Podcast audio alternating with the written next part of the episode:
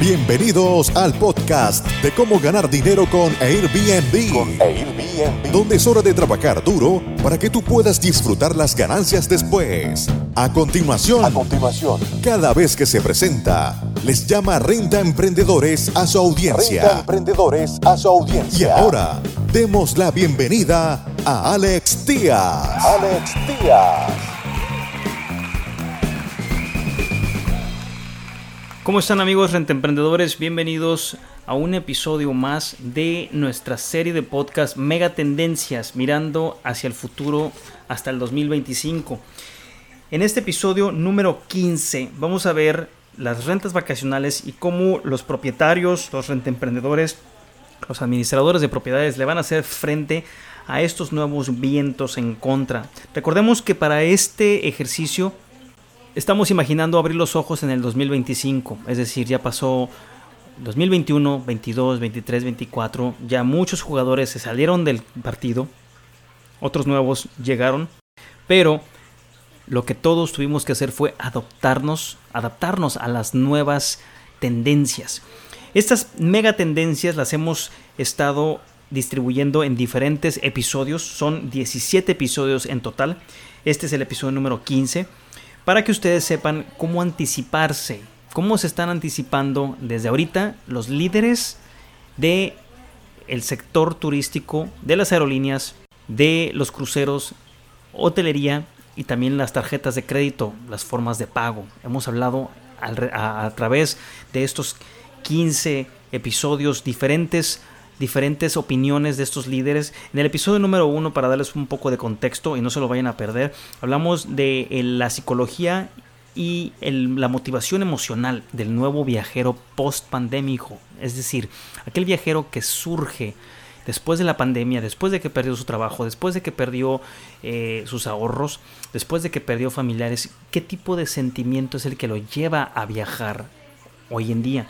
En el episodio número 2 hablamos de el turismo nacional, de cómo es tendencia a nivel mundial, de cómo van a pasar dos o tres años para que estas restricciones en aeropuertos o eh, las ciudades al entrar o en los países con diferentes restricciones o pasaportes digitales o vacunaciones y cómo poco a poco va a ir eh, suavizándose estas restricciones. En el episodio número 3 hablamos también de eh, las grandes cadenas hoteleras, de cómo están más equipadas para eh, aguantar esta tempestad y cómo van a surgir más fuertes inclusive. En el episodio número 4 hablamos de una cadena hotelera en particular, Accor, en Europa, y de cómo se especializaron en el nicho de mercado del estilo de vida para poder salir de esta pandemia. Episodio número 5 estuvimos hablando del nómada digital, de ese nuevo trabajador, de nuevo viajero que va a ser el principal propulsor, cómo va a liderar la recuperación de esta economía. Estuvimos hablando también eh, del mercado de Asia en el episodio número 6, los tigres asiáticos, de cómo se van a recuperar India, China, Indonesia. Episodio número 7 vimos eh, los huecos que se van a, crear en el terreno de juego, cómo jugadores grandes van a salir y jugadores nuevos van a entrar y cómo se van a aprovechar esos espacios. En el episodio número 8 vimos eh, el modelo de suscripción y, la, y, cómo se vuelve un elemento básico para la renovación de la industria de viajes. Vamos a ver cómo, debido a, que los ingresos del, del, viajero promedio bajaron, cómo se va a buscar una forma de que este viajero, en lugar de hacer un pago fuerte, por medio de su, de su, tarjeta de crédito probablemente, a meses sin intereses, cómo puede haber un sistema de suscripción para que pueda pagar mensualmente una cuota y, así, y siga disfrutando de estos beneficios. En el modelo número, en el episodio número 9 vimos las tendencias de American Express, de cómo se anticiparon a todo tipo de problemas y lograron ayudar a el consumidor a poder ordenar en línea, a poder hacer compras, a poder instalaros un, nuevo gimnasio, comprar diferentes tipos de servicios. Todo esto lo sabía American Express previo al confinamiento. En el episodio número 10 vemos y exploramos eh, la industria de las aerolíneas de cómo eh, sufrieron mucho, al igual que los cruceros. Probablemente los cruceros fueron los grandes perdedores. Eh, vimos también en el episodio número 12 el auge de las carteras mobile wallets, aumentan los pagos digitales de los viajes, vemos cómo, cómo las criptomonedas, los pagos digitales van a estar en auge. En el episodio número 13 vimos las tendencias de socios de Abu Dhabi, del Departamento de Cultura y Turismo y cómo se está preparando para el regreso del turismo de los eventos. En el episodio número 14, que fue el anterior, vimos la inteligencia artificial y la automatización de los robots. Y en este episodio número 15 vamos a hablar de las rentas vacacionales y cómo le van a hacer frente a estos nuevos vientos en contra en el mercado. Más alquileres vacacionales hacen frente a nuevos eventos. Es un escenario de empujones y tirones, y los alquileres a corto plazo son una opción aún más común en el 2025, a pesar de que las ciudades de todo el mundo regulan cada vez más su crecimiento. Hemos hablado en casos específicos de Lisboa, de Barcelona, de Londres, de París, de Nueva York, cómo el cabildeo de los hoteles está muy fuertemente haciendo o imponiendo restricciones mediante los gobiernos. Al tal grado de que se ha demonizado muchísimo por fiestas, por eh, incrementos de renta, por desplazamientos demográficos y en muchas ciudades simplemente no quieren este modelo de negocios, no quieren Airbnbs, no quieren BRBOs, no quieren Booking.com. El término alquileres vacacionales, que ya era casi un anacronismo en el 2020, pierde todo tipo de significado cinco años después. Fíjense por qué.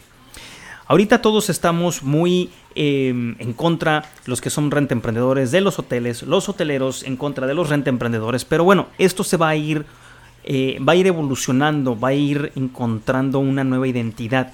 La mayoría de los principales sitios de reserva hace tiempo que dejaron de incluir categorías separadas para hoteles, casas o apartamentos y prefirieron las estancias como un segmento general porque los tipos de alojamientos estaban fusionando. Esto les voy a contar un poquito de historia de las rentas vacacionales. BRBO, cuando yo empecé hace más de 12 años, que era HomeAway también, se fusionaron. Eh, después se sacrificó la marca de HomeAway porque tenía más penetración BRBO, que quiere decir Vacation Rental by Homeowner. Y eh, vimos las categorías después de que hubo una auge tan grande en eh, Airbnb, BRBO, la gente que se dedicaba a rentar propiedades. También los sitios como por ejemplo Booking, Booking.com, Expedia.com empezaron a ofrecer rentas vacacionales. Y se creó esa, esa, esa división entre, entre administradores de propiedades, renta emprendedores y hoteleros u operadores de hoteles. Pero todo eso, conforme va estandarizándose, depurándose también el inventario, porque hay muchas propiedades que no deberían de estar en Airbnb porque simplemente no reúnen los requisitos y como estos se fueron estandarizando.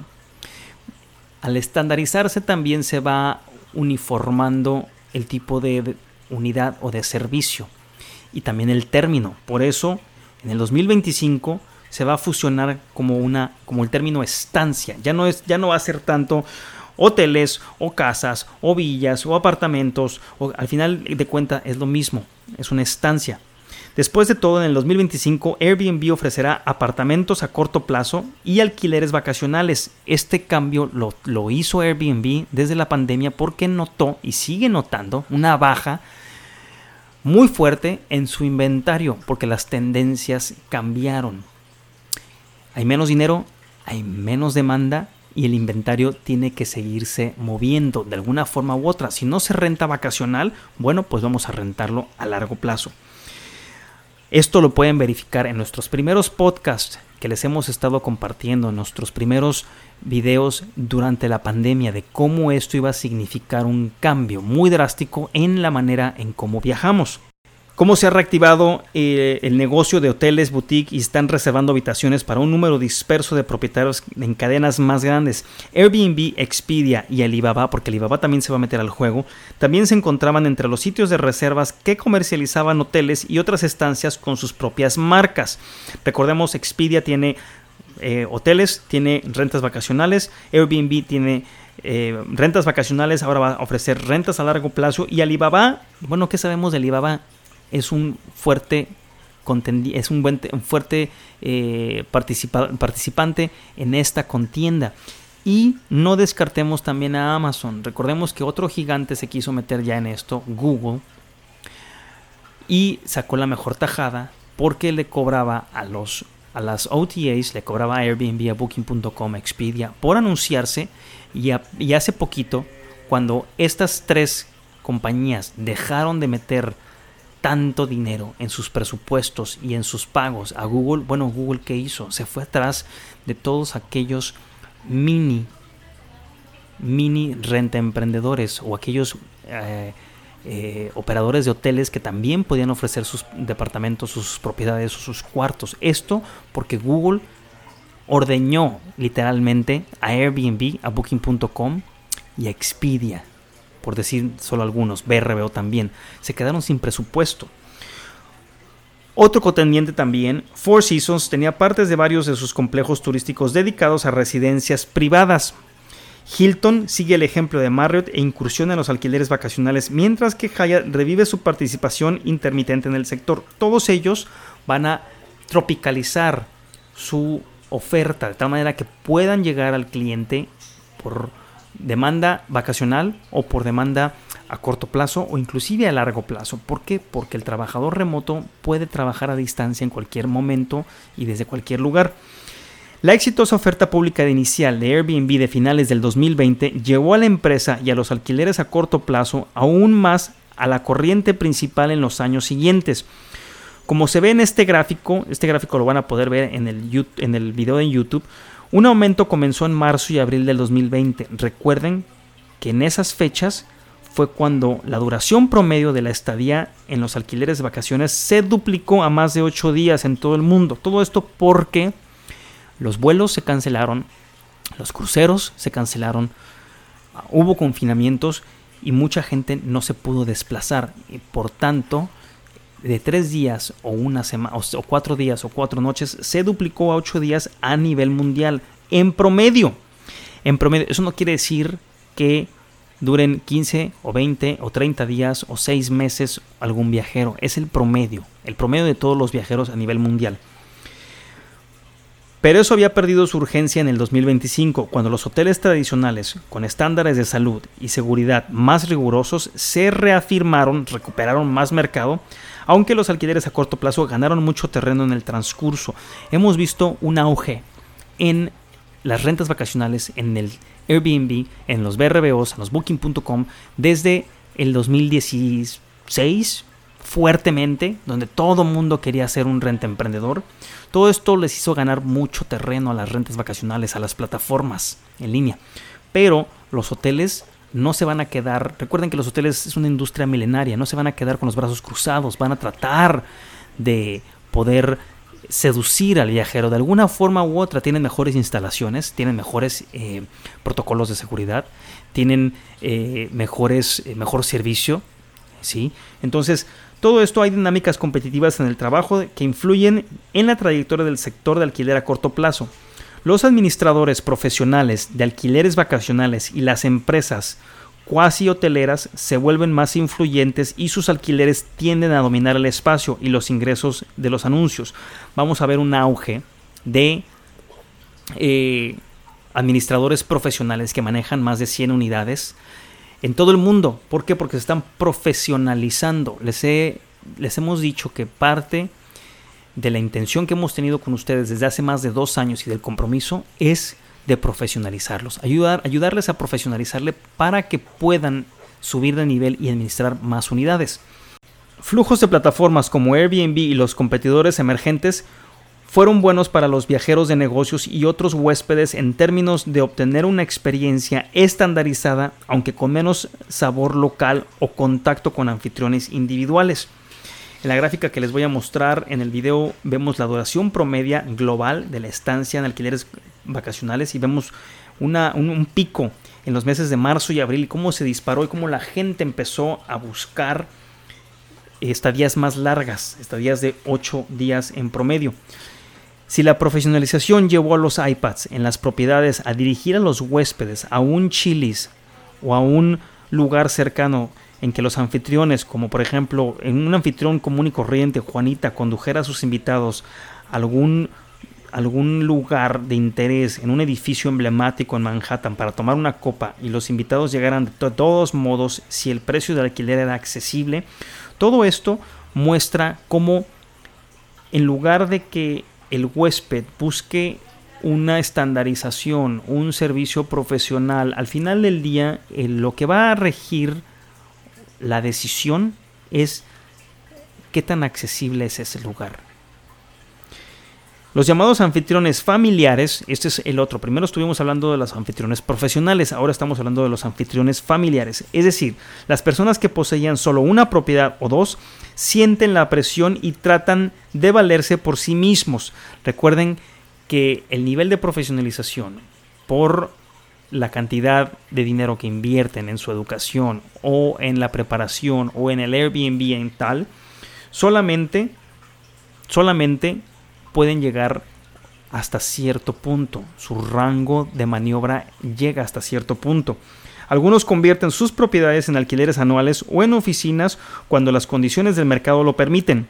Surgen varias nuevas empresas que intentaron llevarlo local de nuevo a los alquileres a corto plazo, ofreciendo solo listados de anfitriones individuales. Va a haber una, un auge de este tipo de nichos de mercado.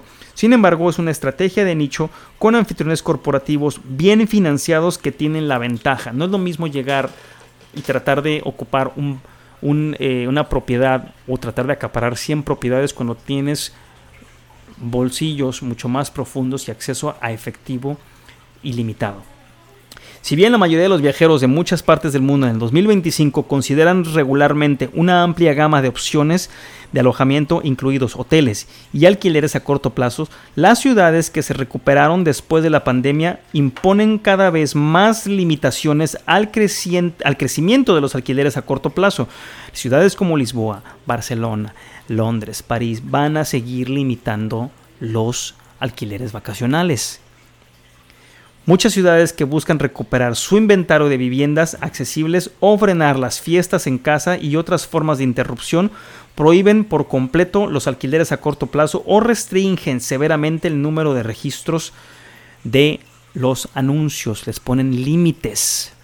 Todo esto por, el, por la tremenda sacudida que tienen en el mercado este tipo de eh, burbujas inmobiliarias, porque atraen a demasiados inversionistas porque crean una eh, dinámica muy muy muy fuerte en cuanto al, a la vivienda, a los precios de renta. La mayoría de regulaciones de los alquileres a corto plazo lleva a Airbnb a parecerse más a booking.com ya que Airbnb opta por construir su cartera de hoteles, entrar en el negocio de los vuelos y volverse más convencional con sus opciones de dinero previamente seleccionadas y no perder negocio en excursiones y en actividades. Después de todo, el crecimiento tiene que venir de alguna parte. Ahí lo tienen amigos rentemprendedores. Airbnb se va a convertir más en un booking.com, va a irse por inventario mucho más estandarizado la, la idea o el romanticismo de los anfitriones familiares, de los anfitriones de una o dos propiedades, va a seguir, pero no va a ser el centro del universo para Airbnb. Al final del día ellos van por ganancias y pueden empezar a construir inclusive sus propios edificios o financiar a dos o tres grupos de administradores profesionales para controlar un segmento de inventario fuerte, estandarizado, como si fuera un hotel. No duden que lleguen alguna compañía bajo un nombre X, Y o Z, pero que tenga financiamiento directo de Airbnb y empiece a acaparar inventario o inclusive rentar edificios completos para convertirlos en este tipo de modelo de negocios. Amigos rentemprendedores, ese fue el episodio número 15. En el episodio número 16 de esta serie de podcast Mega Tendencias vamos a ver la mediocridad del producto siembra una nueva era de disrupción en la industria de viajes. Vamos a ver cómo todos estos recortes, todos estos reajustes, todas estas reducciones van a lograr un producto o un servicio mediocre y cómo vamos a tener que lidiar con eso en los próximos años rumbo al 2025. Amigos rentemprendedores, nos vemos a la próxima. Muchas gracias por escuchar tu podcast Cómo ganar dinero con Airbnb. Con Airbnb. Visítanos en nuestra página web www.comoganardineroconairbnb.com y nuestro canal de YouTube Gana Dinero con Airbnb. Con Airbnb.